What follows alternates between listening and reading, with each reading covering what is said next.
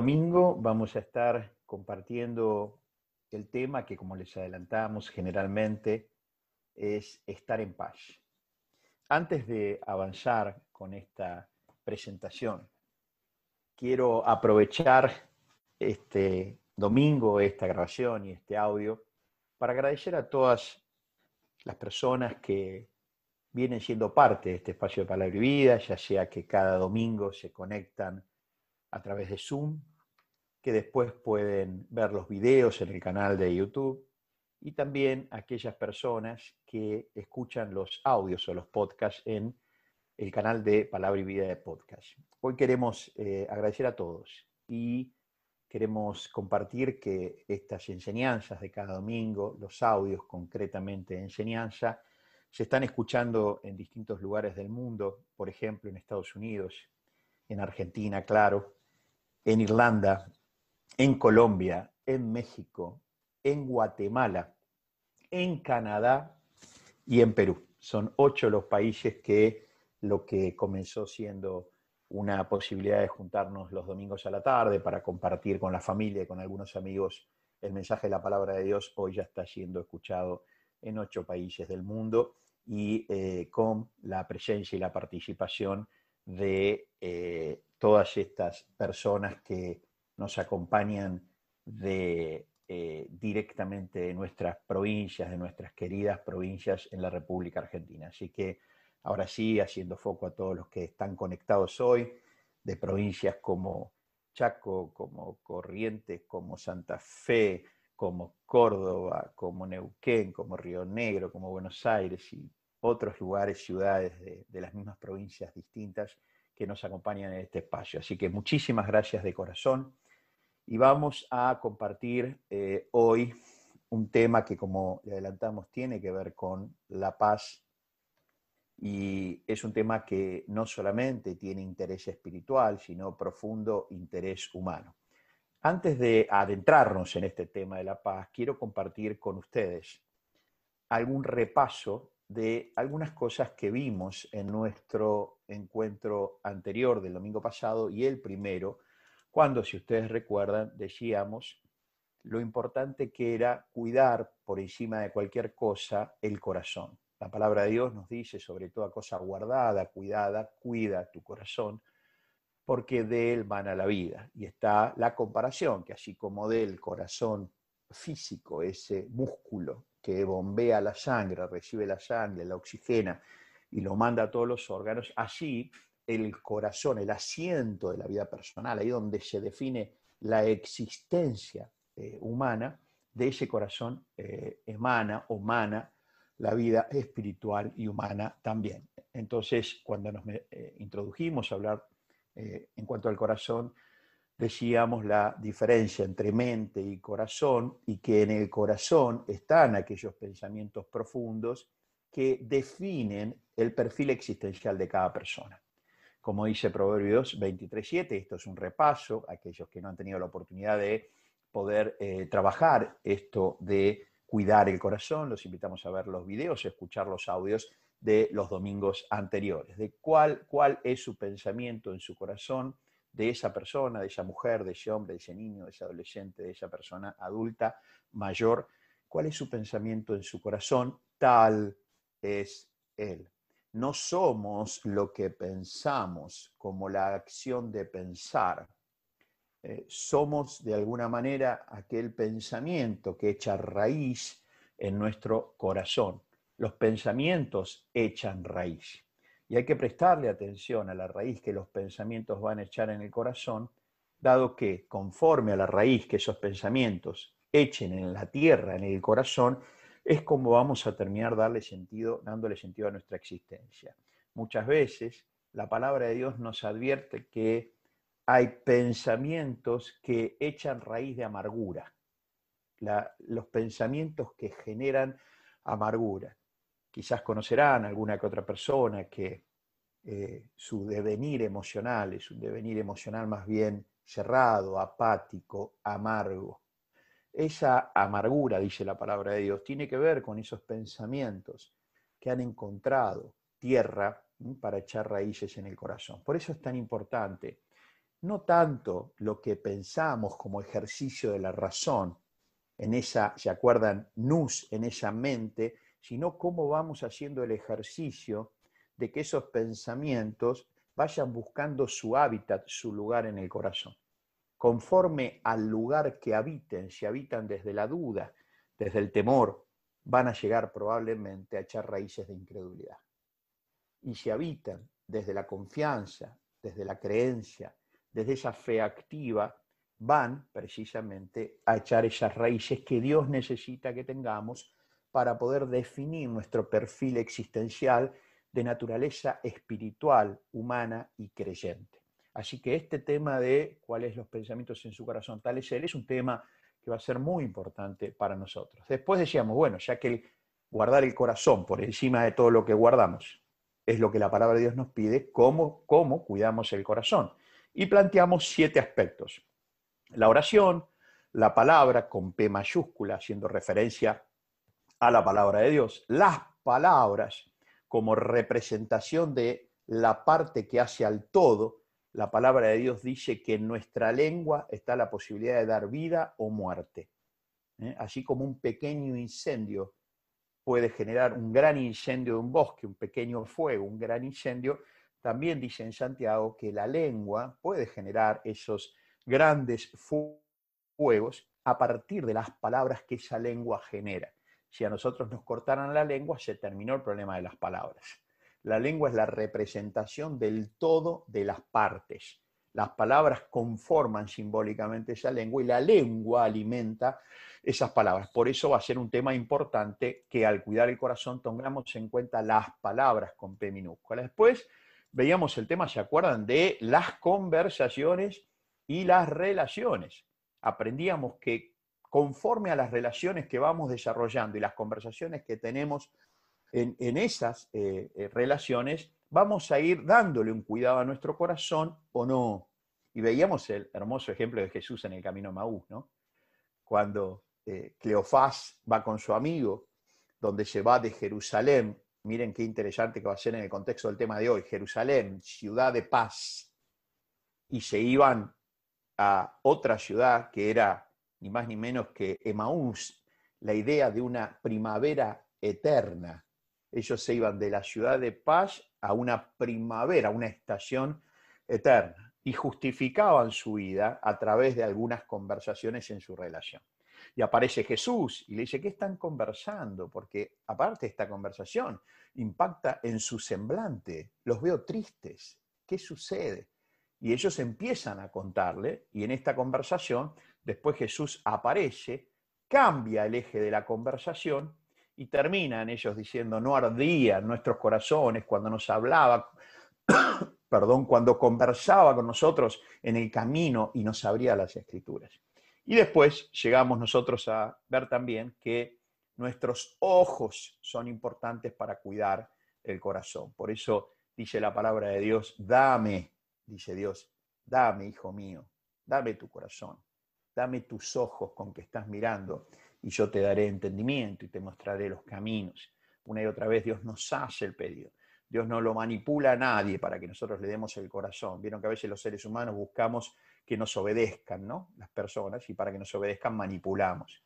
Eh, una de las cosas que yo he aprendido en 40 años de estudiar la palabra de Dios y de caminar eh, distintos caminos de enseñanza de la palabra de Dios y ver cómo a veces la palabra de Dios se presenta, es este camino que es, eh, muy raro encontrarlo en el perfil de Dios, cuando a veces los líderes para que la gente sea creyente y espiritual buscamos que obedezcan, entre comillas, hacemos todo lo posible para que hagan lo que tienen que hacer. Y Dios tiene una manera distinta. Dios eh, trabaja con nuestro corazón y nos pide que le demos el corazón, que lo miremos a Él para poder cuidar ese corazón. Cuando la gente se enamora de Dios y se enamora de la palabra de Dios, los líderes no tenemos que empujar a nadie ni arrastrar a nadie. Cuando los líderes estamos empujando o arrastrando a la gente para que crea, es porque evidentemente hay algo que no hemos logrado nosotros y que la gente tampoco ha logrado, que es enamorarse como aquellos primeros domingos, ¿se acuerdan cuando hablábamos y cuando escuchábamos esa canción de, enamorarnos ¿eh? de Dios y de su palabra? A Jesús se lo reconoce por muchas cosas. Una de las cosas que se lo reconoce a Jesús era porque se lo llamaba amante de la verdad. Él amaba la palabra de Dios. Él representaba la palabra de Dios.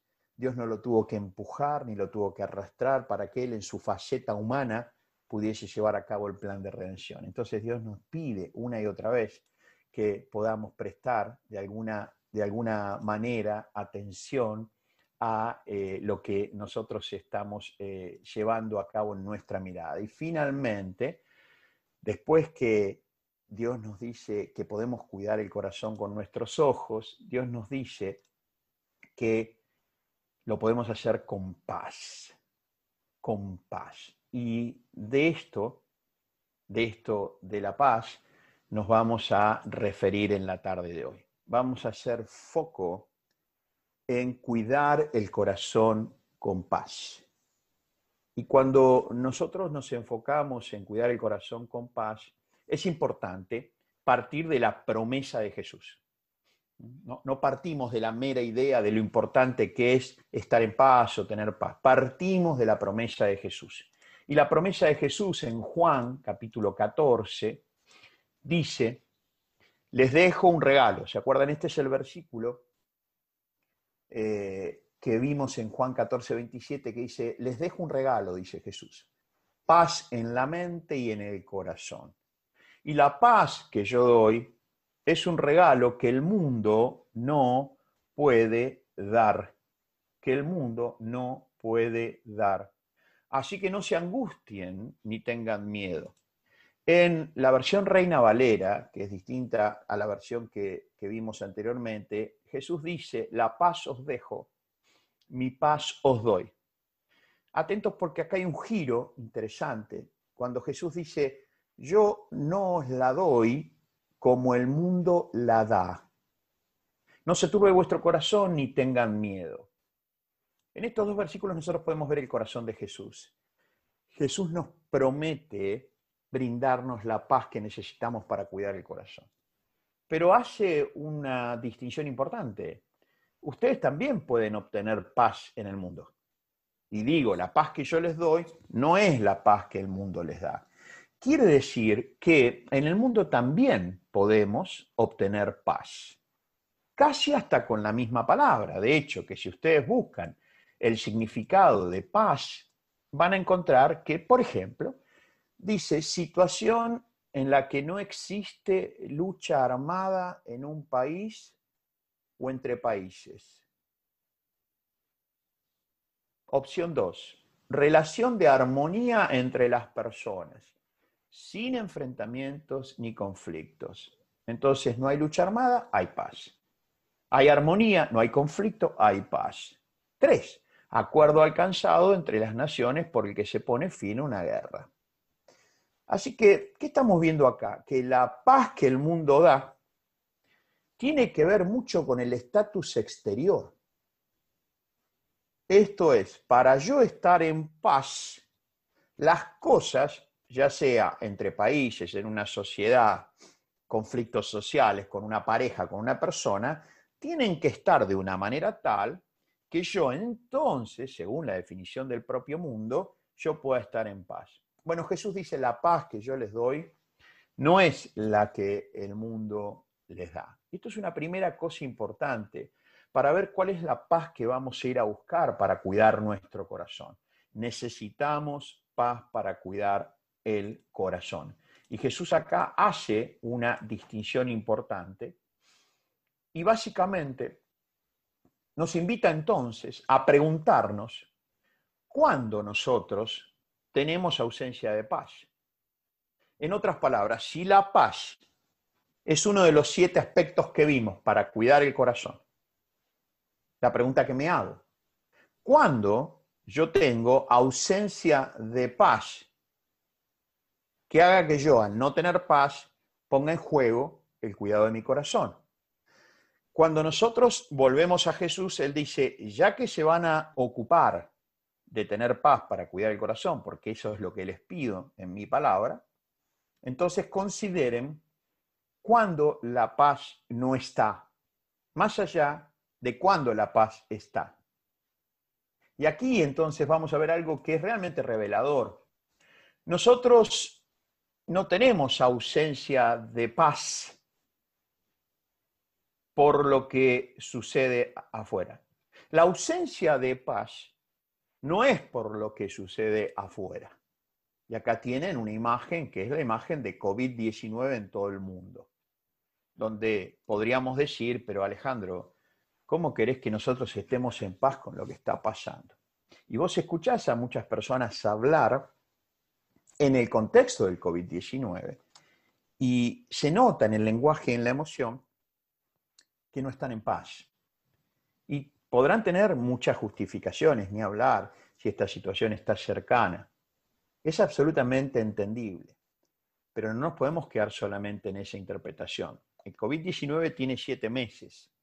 Yo tengo acá un libro que se llama Cambio de Época, que voy a tomar unos minutos con ustedes.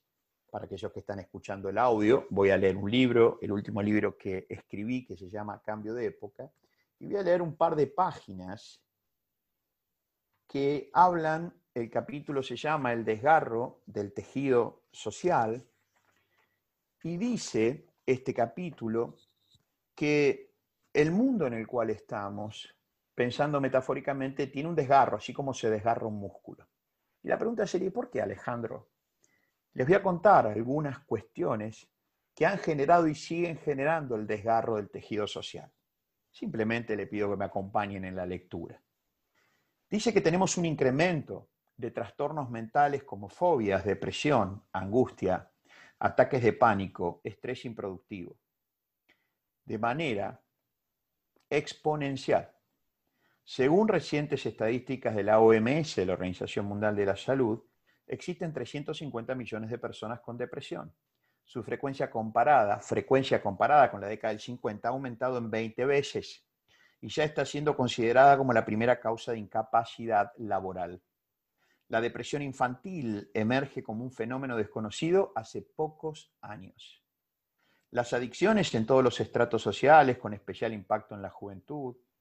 El narcotráfico generando cifras multimillonarias y siendo el negocio más rentable de la economía delictiva, con 322 mil millones de dólares al año la escalada de la agresión y diferentes formas de violencia, género, infantil, relacional, deportiva, institucional, con el femicidio descontrolado en el mundo. Tenemos bullying escolar, tenemos justicia por mano propia, la desnutrición infantil con consecuencias en algunos casos irreversibles. África, Asia y América Latina son nodos de desnutrición cada vez más preocupantes. La pobreza extrema somete a 1.500 millones de personas en el mundo. Como consecuencia de la pobreza extrema, la mortalidad infantil anual llega a 9,100 mil millones de niños y 500.000 madres mueren durante el embarazo o el parto, según el último informe de Clisberg. Los millones de jóvenes en el mundo que ni trabajan ni estudian, los llamados jóvenes ni, sin horizonte y esperanza, que son seducidos a la depresión y a la violencia casi un millón en Argentina entre ahora y el último censo. La falta de trabajo, pero especialmente de empleabilidad, esto es dignas condiciones al trabajar. La incomprensible desproporción en la generación y distribución de recursos. El informe Clifford que mencionamos ya anticipaba que una de las grandes desigualdades que recorren el planeta se da en que 650 millones de personas de más patrimonio en el mundo tienen 85 veces más patrimonio que los 3.250 millones de menos patrimonio. Completa esta lectura mencionando que en los últimos 30 años el porcentaje del ingreso total en poder del 1% más rico de la población creció del 9% en 1979 al 30% en 2007. Estamos en 2007, en 2017, perdón, y estos indicadores no solo que no han disminuido, sino que han crecido. La corrupción estructural, especialmente en Latinoamérica, con diferentes rasgos y rostros. La pobreza estructural es un producto directo de la corrupción estructural. Según estimaciones de la Oficina de Naciones Unidas contra la Droga y el Delito, ONUD, el crimen organizado mueve cada año 870 mil millones de dólares, lo cual representa entre 1,5 y 1,8 del PBI mundial. Si fuera un país, esta economía delictiva estaría entre los 20 más ricos del mundo. El aún presente tráfico de humanos, tráfico de humanos y trata de personas en el mundo representan, según la ONU, el cuarto negocio más importante en términos de ingresos ilegales, con al menos 32 mil millones de dólares, y afecta a 2,4 millones de personas en el planeta, sobre todo a mujeres. La ausencia de líderes capaces de generar nuevas realidades. Sigue habiendo más gerentes que administran la crisis que líderes que faciliten la superación de los contextos del desánimo, desigualdad y bronca social. Una analfabetización de valores y principios que otorguen un marco de acuerdo social básico. La incapacidad para dialogar, establecer acuerdos y en especial mantenerlos. En estos puntos suspensivos que acabo de dejar en el libro y se los comparto a ustedes, cada lector puede agregar aquel indicador que responda más cercana y realmente, entre comillas, a la situación que atraviesa su país, su estado o su ciudad. Hay cosas que pasan afuera, más allá del COVID-19, que algunas conocías y algunas ignorabas. Claro.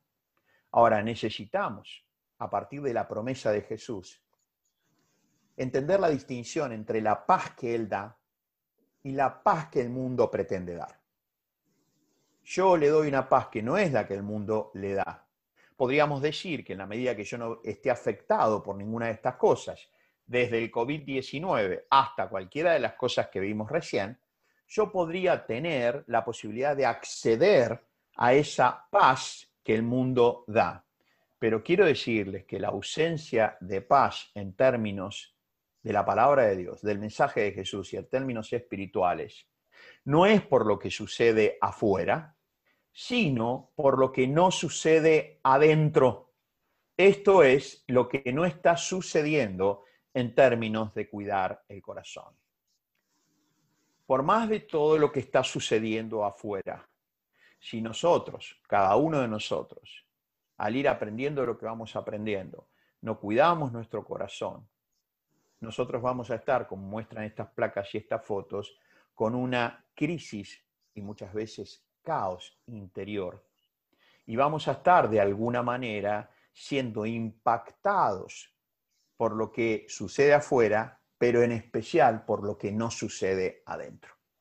Entonces, en nuestro punto de partida, cuando Jesús dice, la paz que yo les doy no es la que el mundo le da, pero el mundo nos ofrece un sustituto de la paz que Jesús habla. Y eso es importante tenerlo presente. Eso es importante tenerlo presente. Para el mundo, para el mundo, para la sociedad, para el mundo, la paz es una cosa. Para Dios, la paz es otra cosa. Para el mundo tenemos una mirada de la paz que no es la misma que la mirada de Dios para la paz. Para el mundo es una condición mental. Atentos con esto. Hablamos de paz en el mundo como una condición mental. ¿Y quién de nosotros no quiere estar mentalmente en paz? Sería inocente no querer estarlo, pero eso no se hace cargo del cuidado del corazón. Yo puedo estar en paz como condición mental en mi nus, en mis pensamientos y sin embargo no hacerme cargo de cuidar el corazón.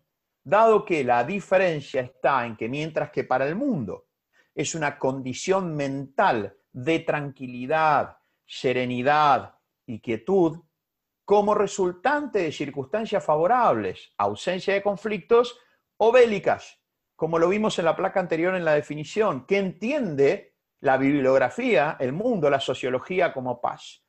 Hay paz cuando no hay problemas entre países, entre sociedades. Hay paz cuando no hay conflicto en relaciones. Hay paz cuando necesitamos firmar algún acuerdo. Para el mundo la paz, atentos con esto, anótenlo, es una condición mental.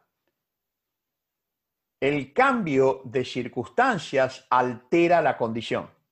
Para Dios, queridos hermanos, queridas hermanas, para Dios la paz es un fruto espiritual que genera un estado integral de bienestar interior, con alcance exterior, por supuesto, propio de quien cuida el corazón.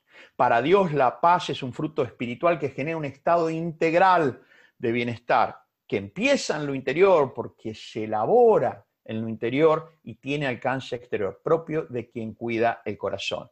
El cambio de circunstancias no altera el estado. Para el mundo la paz es una condición, para Dios es un estado espiritual. Por eso todo lo que leímos acá, que hoy lo pusimos en una lectura de un libro, sucede, ha sucedido y seguirá sucediendo. Una de las palabras a veces que cuesta más pasar por la tráquea del entendimiento, que cuesta a veces más escucharlo a Jesús decir eso, es cuando él dijo, escúchenme, aprovechen que yo estoy con ustedes. A los pobres los han tenido siempre y los seguirán teniendo. Aprovechen que me tienen a mí. Y uno dice, uy, qué duro. El trasfondo del sentido de Jesús es mostrar la condición humana. Lo que estamos viendo acá entre el COVID-19 y todo lo que vimos acá estuvo, está y estará. Por lo tanto, cuando Jesús dice, cuidado en buscar la tranquilidad, la quietud y la serenidad de afuera hacia adentro, porque en términos generales, de afuera hacia adentro, esa condición de tranquilidad, de quietud y serenidad es algo que es casi un juego perdido antes de jugarlo.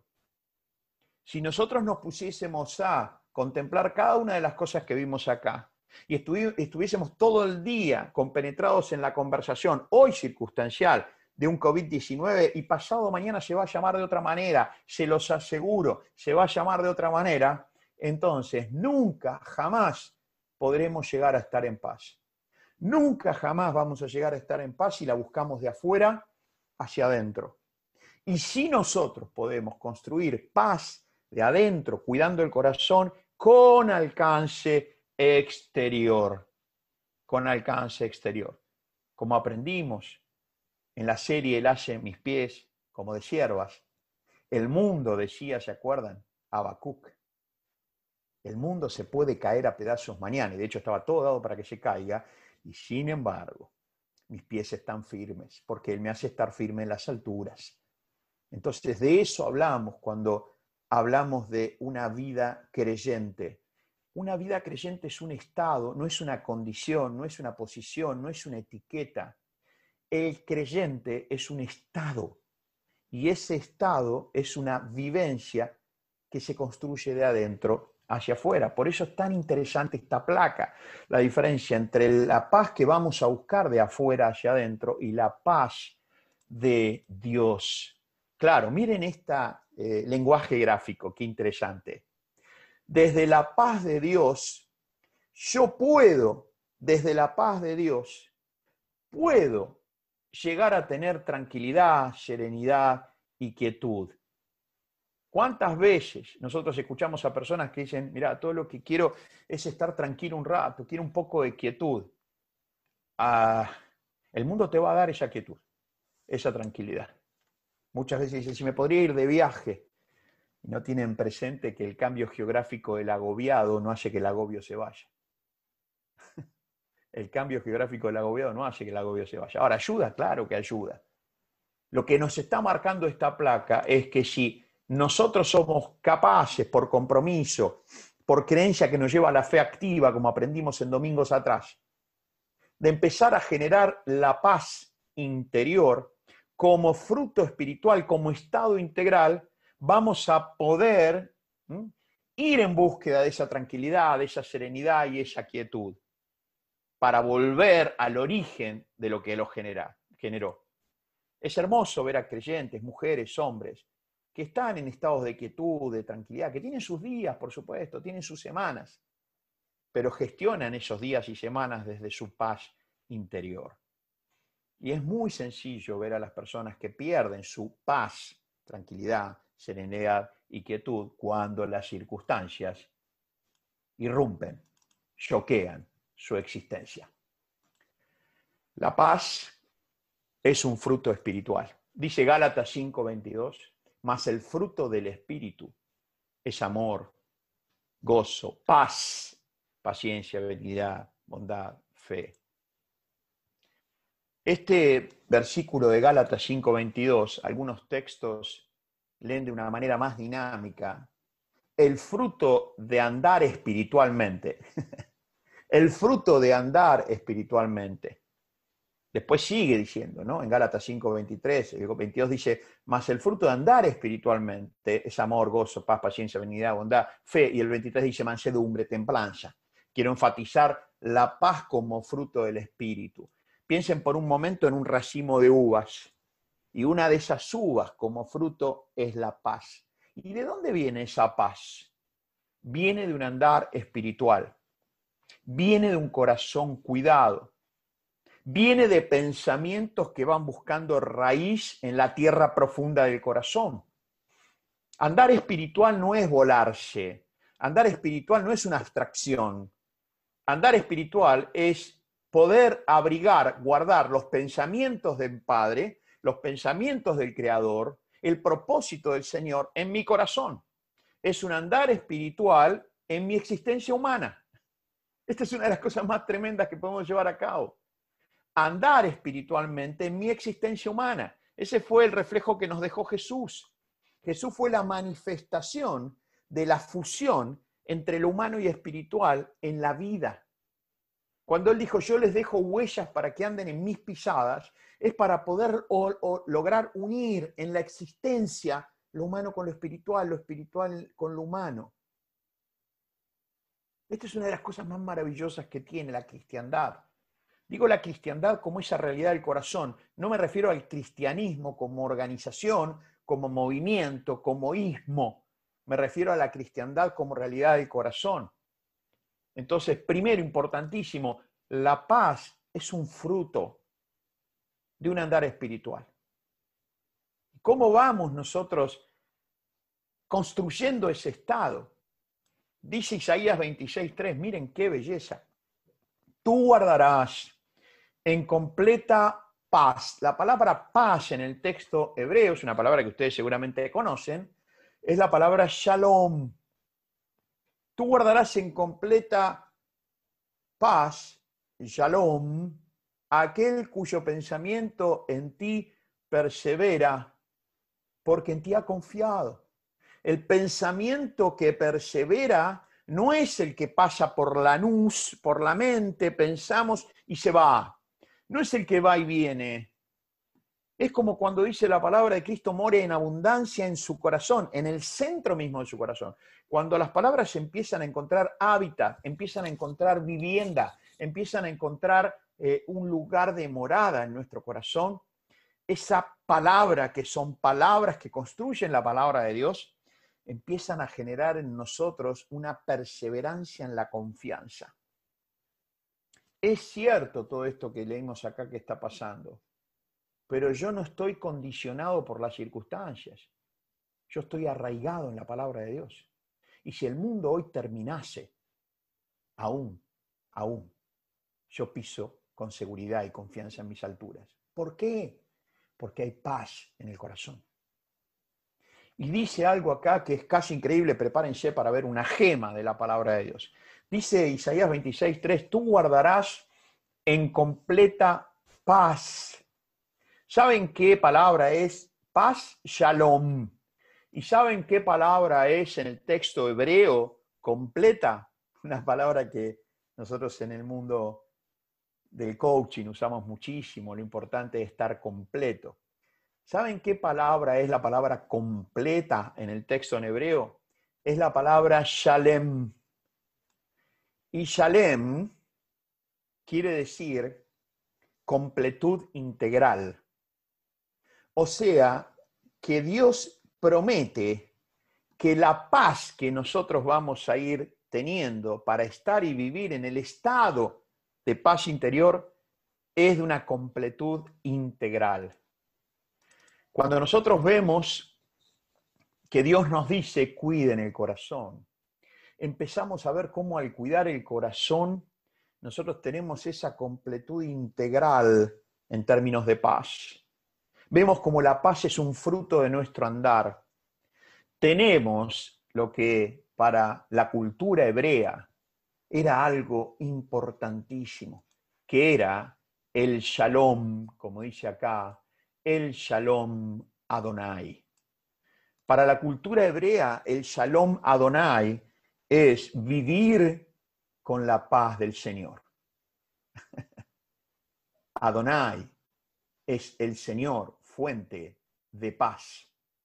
Entonces, para la cultura hebrea, el Shalom Adonai era vivo, completo, no me falta nada, no me sobra nada. La vida no me debe nada, no le debo nada a la vida, estoy en paz. Uno de los indicadores importantes para que ustedes puedan ver en su vida si están en paz es hacerse la pregunta, ¿considero que la vida me debe algo? ¿Considero que alguien me debe algo? ¿Considero que le debo algo a alguien o le debo algo a la vida? Si la respuesta es sí, probablemente no estén en paz. Ahora, cuando uno está en paz es porque no le debe nada a la vida y la vida no le debe nada a uno. Yo no le debo nada a la vida, ni nadie me debe nada a mí. Estoy con la paz de Dios. Y eso no significa que yo no abra una conversación con Pablo y pueda completar desde la paz que tengo una conversación con Pablo, o con Claudia, o con Caro, o con Fabiana. Lo que es diferente es ir a buscar ese estado de completud interior, lo quiero llevar ahora al mundo de mis relaciones. Ese estado de completud interior lo quiero llevar ahora a mi empresa ese estado de completud interior lo quiero llevar ahora a mi proyecto, a la relación con mis hijos, con mi esposa. Llevo el estado de completud interior a esa relación. Por eso para la mentalidad hebrea el shalom Adonai era tan importante, el shalom de Dios. Este es el vocablo shalom transliterado y este es el vocablo cómo se escribe shalom en hebreo. Y miren qué belleza lo que para la cultura hebrea es el shalom de Dios. Para la cultura occidental, la paz es estar bien, ¿viste? estar bien con el trabajo, con la familia, estar tranquilo, no me compliquen la vida, ¿vieron? Quiero estar tranquilo, ¿viste? Yo con que tenga mi trabajo, con que tenga mi autito para moverme, ¿viste? Que no tenga deuda, yo con que no tenga deuda, tipo la deuda me hace muy mal la deuda. Aparte, ¿viste? Quiero estar bien con mi familia a esta altura. Fíjense cómo nosotros visualizamos cristalizamos, esto es, lo pasamos desde el cristal de la cuestión que afuera la cosa esté ordenada para que yo esté ordenado internamente. Para la mentalidad hebrea, y quiero contarles que Jesús era judío. Algunos piensan que Jesús era cristiano. no, todavía eh, no, no había posibilidad de decir que era cristiano. Él era Cristo.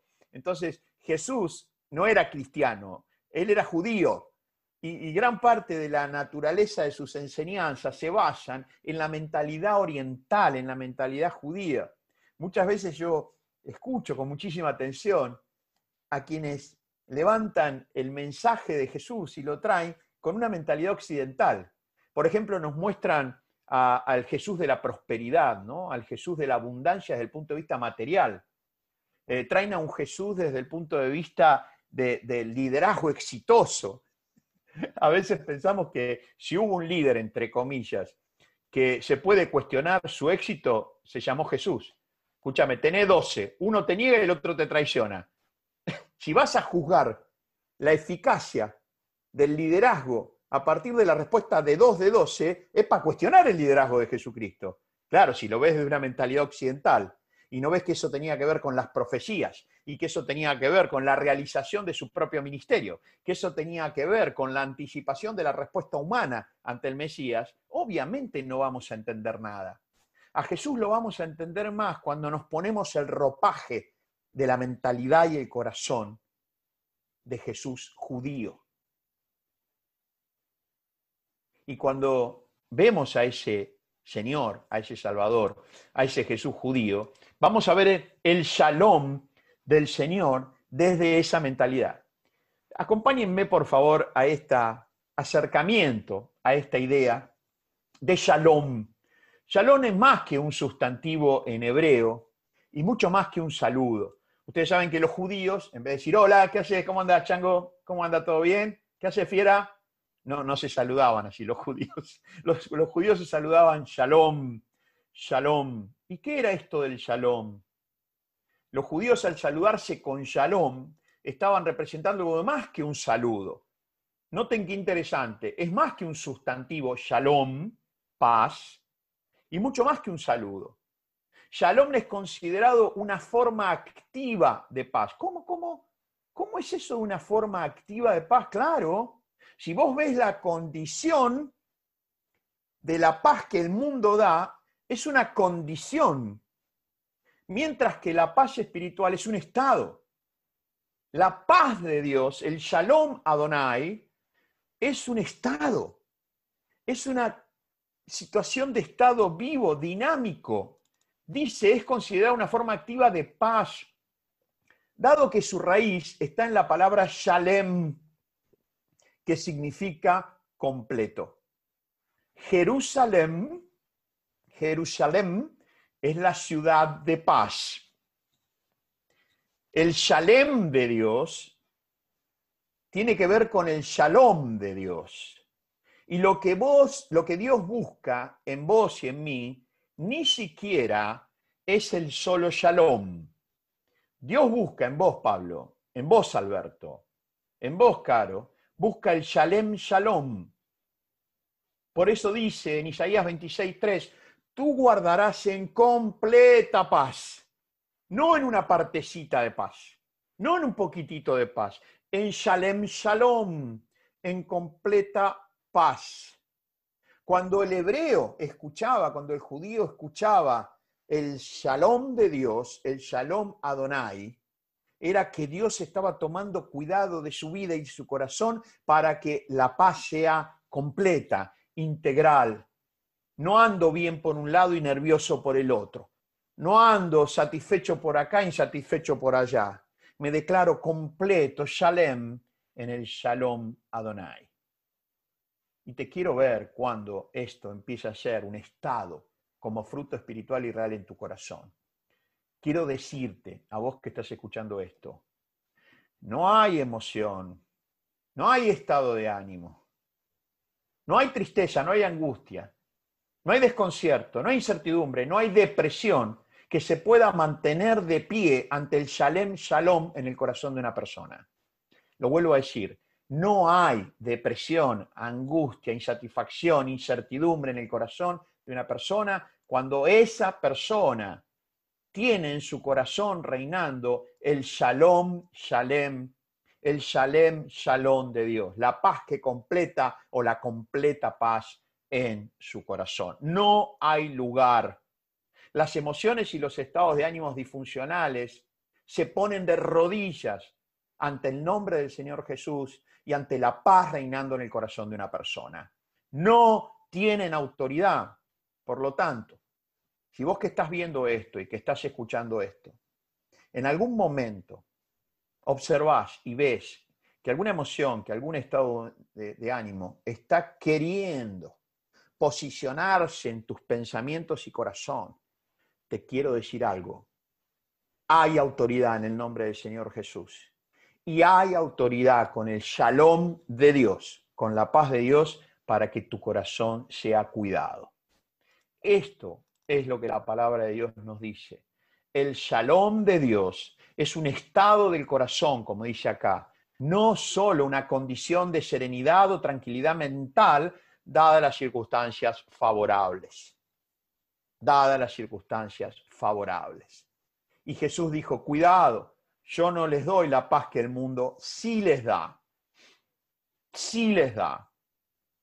Por supuesto que si uno tiene un trabajo y lo deja de tener, va a intranquilizarse, va a perder la serenidad. Claro que sí, eso es humano, pero vos podés seguir estando firme, anclado ante el shalom de Dios, con el shalom de Dios, y tu corazón que siga siendo gobernado por la sabiduría de Dios.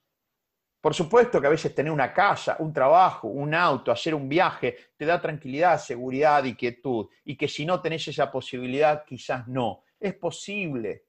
Pero no estamos hablando de eso. Jesús no estaba hablando de eso. Jesús estaba diciendo, busquen la paz que yo les doy, que es un estado del corazón no solo una condición de serenidad. Y cuando lleguemos al shalom de Dios, al shalom Adonai, cuando estemos ante el shalom, shalom, o sea, la completa paz, empezarán ustedes a disfrutar los beneficios de la paz de Dios. El shalom Adonai, la paz de Dios, tiene beneficios que son impactantes y concretos para tu diario vivir. Y en la medida que empezás a cuidar el corazón con eso, la vida se afirma. Vas a tener pies de aceros y corazón de terciopelo. Pies de aceros para estar parado en el mundo y corazón de terciopelo para poder relacionarte con el Señor. El tema es que a veces las personas nos endurecemos en el corazón por la dureza de las circunstancias.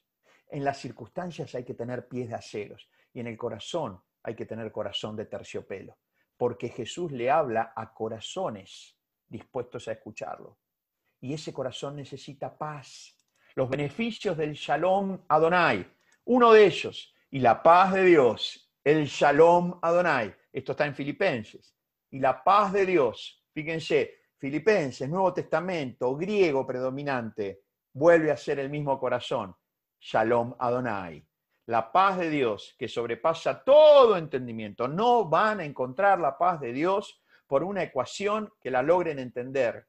La paz de Dios sobrepasa todo entendimiento. Cuando esa paz de Dios que sobrepasa todo entendimiento esté, cuando estés en paz, esa paz guardará vuestros corazones y vuestros pensamientos en Cristo Jesús.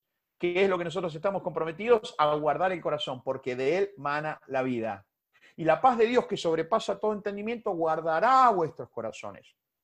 La paz de Dios que guarda el corazón el corazón que abriga tiernamente la paz de Dios. Ese es un primer beneficio. ¿Qué otro beneficio tenemos?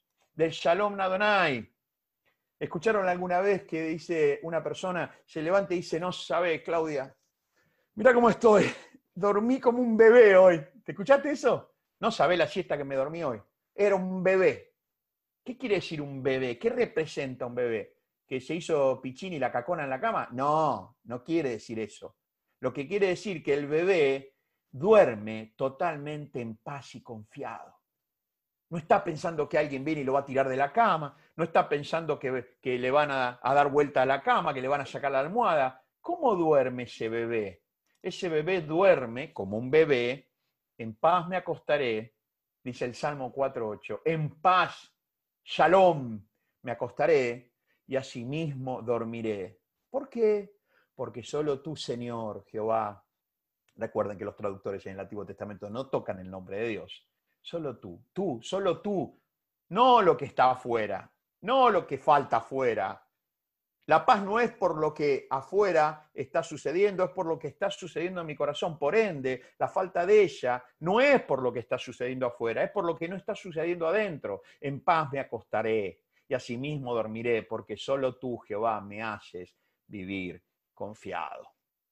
Cuando se vayan a dormir esta noche, no pierdan la oportunidad de levantar sus ojos al cielo y darle gracias a Dios, porque el shalom de Dios los va a arropar. El shalom de Dios es el que va a guardar su corazón y en paz dormirán y asimismo van a pasar la noche en paz, se acostarán en paz y dormirán en paz. ¿Qué otro beneficio tenemos del Shalom Adonai? Miren que esto es casi increíble. ¿eh? Cuando los caminos del hombre son agradables a Jehová, ¿cuándo son agradables los caminos del hombre? Cuando cuida su corazón.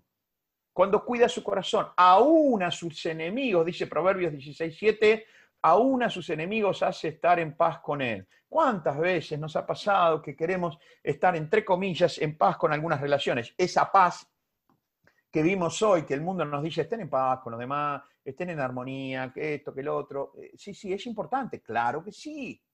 Y entonces establecemos como herramientas, mecanismos para esa armonía. Importante, por supuesto, la comunicación, la generación de confianza, por supuesto. Pero quiero decirte algo, hay veces que eso no alcanza. Y le tenés que dar la situación a Dios.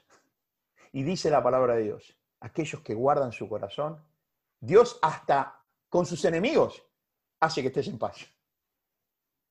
Hasta con sus enemigos hace que estén en paz. Lleven esto a, transacciones comerciales. Lleven esto a la política. ¿Qué pasaría si nuestros políticos, conociendo este beneficio del shalom de Dios, de la paz de Dios, decían, che, ¿sabes qué? Dios, yo no puedo con todo. ¿Sabes qué? No, no, no puedo, viste, gobernar, tomar decisiones, estamos en el COVID. Dios, cuidando yo mi corazón, te encargas de mis enemigos. Yo no tengo tiempo, no tengo fuerza. ¿Y saben qué promete Dios? Cuando nosotros cuidamos nuestro corazón, porque nuestros caminos desde nuestro corazón cuidados son agradables a Dios. Dios dice, pero ¿cómo no lo voy a hacer, Ani? Si vos estás cuidando tu corazón, si estás buscando que, en, mi vida eh, vos seas una parte y yo una parte en tu vida, ¿cómo no? Yo me encargo de tus enemigos. ¿Saben qué es para la palabra de Dios un enemigo? Alguien que piensa diferente. Para la palabra de Dios un enemigo es alguien que piensa diferente. Entonces dice, aquellos que piensan diferente y que se oponen y que están en la vereda enfrente, déjamelo a mí, dice Dios. Déjamelo a mí. Qué promesa, Dios mío. Qué promesa cuando nosotros vamos guardando el corazón. Y ya acercándonos al final, miren lo que dice acá. Y el Dios de esperanza os llene de todo gozo y paz en el creer uno de los beneficios de la paz de Dios, del Shalom Adonai, es que cuando yo me lance a creer y me defina constitutivamente en mi corazón como alguien que cree, que cree, que cree en Dios, que recibe su palabra, Dios, ¿sabes qué me promete? Yo te voy a acompañar. Yo te voy a acompañar. Y yo te voy a acompañar para que tu andar espiritual y creyente sea con gozo, con alegría, y con paz. Porque qué cosa, ¿no? Cuando a veces hablamos de creer y parece que la tarea de creer, el ser un creyente, la actividad espiritual, es una carga casi que no se puede llevar. Es casi una cosa insostenible porque ser creyente y manteniéndome creyente y, y, participar con otros en esta comunión es como un peso grande, no sirve, no es sustentable. Y Dios mismo dice, ustedes guardan su corazón y yo saben qué les voy a dar. Les voy a dar gozo, alegría en el corazón, es la idea del gozo, y paz en su práctica creyente. Creer con perturbación no es sustentable. Es como si yo la escuchara a Ani en sus hermosas oraciones de Florida, y sus oraciones sean oraciones que, sí, buscan a Dios, y, hablan de, Dios y de su bendición, pero notas que hay como un nerviosismo, como una ansiedad, como que eh, están medio como eh, exigiéndole a Dios que tome cartas en el asunto porque esto es insoportable. Algo, algo ahí falta. ¿Qué falta? La paz en el corazón de Ani para transitar el andar espiritual y el creer con ese sentido de ser creyente. Yo les pregunto a ustedes y les dejo la pregunta, ¿qué sentido tiene acercarnos a Dios guardar el mensaje del Señor en el corazón, comprometernos con un andar espiritual, que lo vamos aprendiendo, no es cuestión de andar de otra manera que no sea con el compromiso de poder andar espiritualmente y aprender si yo estoy totalmente, totalmente manipulado por las circunstancias, condicionado por el devenir, por el ida y por el vuelta. No tiene sentido. Cada vez que ustedes ven en la historia espiritual, hombres y mujeres, que fueron manipulados por las circunstancias y por las emociones, no pudieron llevar adelante lo que Dios tenía para ellos. Ah, sí, Alejandro, ¿tenés algún ejemplo como para esto que me decís medio fuerte? Sí, como no, tengo muchos ejemplos. La palabra nos da muchos ejemplos. Te voy a decir solamente uno. De uno de los hombres más tremendos de la historia espiritual. Un hombre que yo admiro, aprecio, amo con todo mi corazón. Lo he estudiado desde su niñez hasta su muerte misma, que es Moisés. Ustedes saben que Moisés fue una de las personas más llamadas de Dios. Ustedes saben que dice la palabra de Dios que cuando Moisés murió, Dios lo enterró a Moisés y nadie sabe dónde está enterrado. Era tal el amor que tenía Dios por Moisés, tal el amor que tenía por Moisés, que dijo, a ese lo entierro yo. Y dice la palabra de Dios cuando termina la vida de Moisés, que cuando muere, fue enterrado por Dios y nadie sabe dónde está enterrado. Ahora, quiero contarles algo. Moisés no entró en la tierra prometida. Porque en el momento que Moisés tenía que estar en paz en su corazón para dilucidar los pasos a seguir, Moisés como hombre, como ser humano que era, entró en un torbellino emocional y se perdió el rumbo. Y en un momento, él no entra en la tierra prometida. Este fue uno de los momentos más intensos de la historia espiritual. Y es ahí donde Dios lo llama a Josué, diciéndole, Josué, levantate, movete que entras, sería la jerga futbolera, movete que entras. Y el ejemplo que le da Dios a Josué es de Moisés. Ahora, Dios no deja de darnos el registro que en algún momento Moisés, hombre maravilloso si lo hay, alguna vez lo vamos a poder estudiar a fondo, un momento que las circunstancias, atentos con esto, ¿eh? porque yo sé que es fuerte, las circunstancias se le metieron en el corazón. ¿Sabes cuándo vas a perder la paz? Cuando yo voy a perder, Alejandro, primero y principal, va a perder la paz. ¿Sabes cuándo vas a perder la paz, Alberto? ¿Cuándo la vas a perder, Pablo? ¿Cuándo la vas a perder, Natalia? Los que estoy mirando adelante, cuando las circunstancias se te metan adentro corazón cerrado con siete candados y las siete llaves las tenés vos guardadas en tu corazón con el Señor. El día, el momento que todo lo que hoy dijimos que está pasando afuera y que esto se te meta en el corazón, vas a perder la paz, el shalom Adonai, que te da todos los beneficios que te da. Bueno, a Moisés, el amado Moisés, las circunstancias se le metieron adentro. ¿Qué circunstancias? y las circunstancias de un pueblo detractor, de un pueblo desobediente, las circunstancias de un pueblo idólatra, el dolor de un pueblo que no obedecía a la ley de Dios. Él se enojó con su propio pueblo. ¿Por qué? Porque el pueblo no obedecía a la ley de Dios. Él no estaba para enojarse, él no estaba para hacer justicia, estaba para liderar al pueblo a la tierra prometida. Cuando se enganchó con el comportamiento de el afuera de las circunstancias, se le metió la incredulidad de Israel se le metió en el corazón. Y ahí dejó de ser la posibilidad que podía ser. Por eso necesitamos que el Dios de esperanza nos llene de gozo y paz en nuestro creer. Si mi compromiso y tu compromiso en ir aprendiendo la palabra de Dios es para desarrollar una vida creyente, un andar espiritual, hagámoslo con gozo y con paz. Nunca creer tiene que ser una carga, y mucho menos, mucho menos una cuestión que nos quite el gozo de vivir. Jesús dijo algo bellísimo. Yo les he dicho estas cosas, es como si Él estuviese en este momento con nosotros. Se conecta al Zoom este, entra, como tiene mucha actividad, viene los últimos minutos, pide la palabra, le, le habilitamos el micrófono, nos quedamos todos así, todos, todos nos quedamos así. Y Él nos dice estas palabras finales. Yo les he dicho estas cosas para que en mí en paz. En este mundo afrontarán aflicciones. La palabra aflicciones en el texto es la palabra presión mental o estrés. afrontarán presión mental, palabra moderna de estrés. Pero Tranquilos, anímense. Yo he vencido al mundo. Y la paz que ustedes buscan no es la que el mundo da, es la que yo les doy. En el mundo vas a tener aflicción, desde que te levantás hasta que te acostás. Va a haber noticias, va a haber información, va a haber noticieros, va a haber cosas que pasan, por supuesto. El precio de vivir va a ser la aflicción.